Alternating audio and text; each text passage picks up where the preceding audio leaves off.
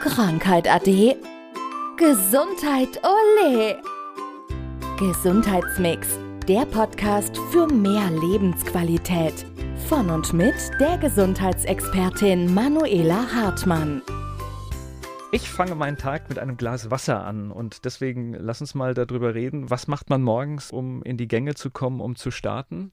Normalerweise solltest du gar nicht erst in die Gänge kommen, sondern direkt vor dem Wecker hellwach sein und deinen Tag schon gut starten. Aber perfekt äh, mit einem Glas Wasser, idealerweise lauwarm, vielleicht noch ein bisschen Salz rein, ein bisschen Limettensaft oder Zitronensaft. Dann regst du direkt wirklich einen Stoffwechsel an, du regst direkt die Verdauung an. Dafür braucht man eben keinen Kaffee, um die Verdauung anzuregen, was ja so ein Mythos ist. Ich brauche meinen Kaffee, um die Verdauung anzuregen. Da läuft dann schon grundlegend was falsch und dann sollte man eben mal schauen, was gibt es für Störungen, warum jemand Kaffee braucht, um die Verdauung Verdauung anzuregen. Okay, der Kaffee wäre aber mein zweiter Schritt.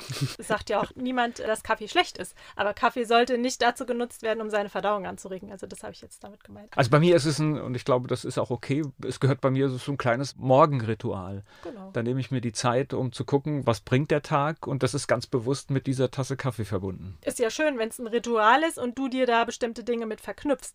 Ein Kaffee grundsätzlich sollte nicht einfach abgestürzt werden, ne? jetzt einfach um Flüssigkeit aufzunehmen und ja, um gehetzt dann in den Tag zu starten. Aber wenn du es wirklich so als Ritual nimmst, dann ist es wunderbar. Da ist auch die Tasse Kaffee zwischendurch ganz schön. Fenster auf, einfach mal rausgucken, Vögelchen zwitschern hören. Großartig. Oder auch mit Menschen zusammenkommen und äh, Oder Gespräche so. führen. Das ist eine gute Gelegenheit. Aber du hast jetzt gerade, bevor wir hier mit dieser Folge angefangen haben, noch viel schlimmere Sachen gesagt, was Leute morgens trinken, wo mir fast ein bisschen schlecht wird.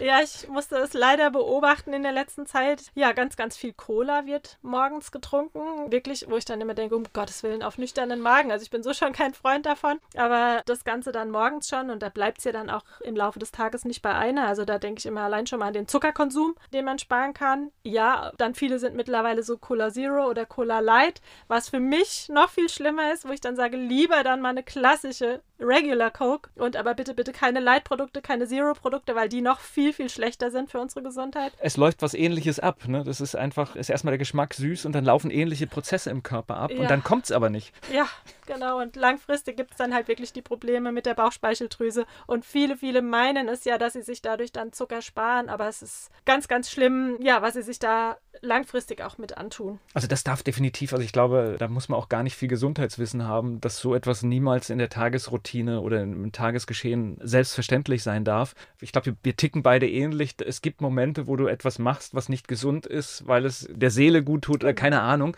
Dann ist vielleicht auch mal die Cola erlaubt, aber äh, es sollte halt nicht, also schon gar keine Morgenroutine sein, okay. Da sind wir ja wieder, ne, was ich immer sage, leben und leben lassen. Wenn ich mal eine Pizza esse oder mal einen Burger, aber übrigens in der Regel alles selbst gemacht, macht, dann darf es dazu auch mal ein Glas Cola sein. Es ist irgendwie dann gehört ja irgendwo auch so zusammen. Alles in Ordnung. Aber es ist halt, nee, bitte nicht zum Frühstück. Und noch viel schlimmer, das sind wirklich die Energy Drinks. Und heutzutage, das ist leider, leider jetzt die junge Generation, die das wirklich literweise ja trinkt, von Frühstück bis Mittag bis Abend, weil sie wollen ja wach sein und wollen feiern gehen. Und das ist einfach, da wird so viel hormonell auch zerstört und langfristig, die kommen nicht in den Tiefschlaf rein. Das heißt, da findet ja auch überhaupt keine Körperregeneration mehr statt. Also so viele Prozesse, die da im Körper auch unter unterbrochen werden, die langfristig wirklich richtig schwere Erkrankungen auslösen. Wie ist es denn mit dem, also ich setze mich ganz in Ruhe hin und trinke meinen Kaffee, aber wir haben ja auch diese Unsitte, wenn ich mal früh morgens unterwegs bin und sehe die ganzen Leute mit ihren fahrenden und laufenden Kaffeebechern. Also von meinem Gefühl kann das ja auch nicht richtig toll sein. Nein, das war das, was ich jetzt vorhin ja gemeint habe. Wenn du so als Morgenroutine hast, ist das vollkommen in Ordnung, aber so dieses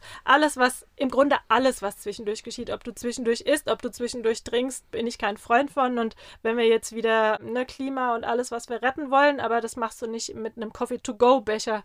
Auch da, mein Kosten Nutzen. Also die, wenn du jetzt eine Tasse Kaffee dir zu Hause aufbrühst und die dann noch in, in den Becher, den Becher dann mit auf die Arbeit nimmst, bist du ja auch preis-leistungsmäßig viel, viel günstiger, wie wenn du jetzt an der Tankstelle einen Coffee-to-go-Becher im Plastik dir holst, dir Mikroplastik noch reinschaffst, in Anführungszeichen, und das Ganze daneben für 2,50, 3 Euro. Dann ist der Kaffee nicht teuer genug. Es wäre fast mal eine Folge wert, was man noch alles in Tankstellen Shops in den Lebensmitteln findet. Das ist fast eine Folge wert. Das können wir machen.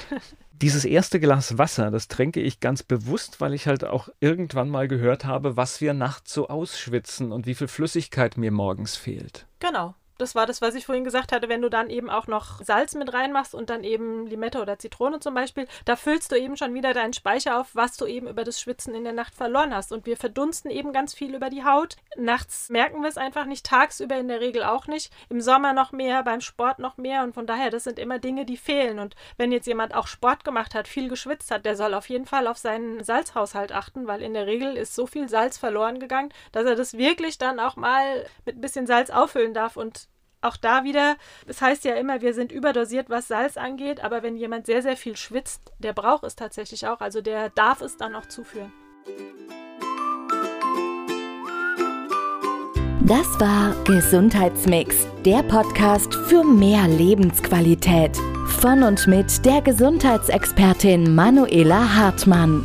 Die im Podcast dargestellten Inhalte dienen ausschließlich der allgemeinen Information. Sie stellen keine Empfehlung oder Bewerbung der beschriebenen oder erwähnten diagnostischen Methoden oder Behandlungen dar und ersetzen keinesfalls die Beratung durch Therapeuten. Bitte wenden Sie sich bei gesundheitlichen Fragen oder Beschwerden immer an die Therapeutin oder den Therapeuten Ihres Vertrauens.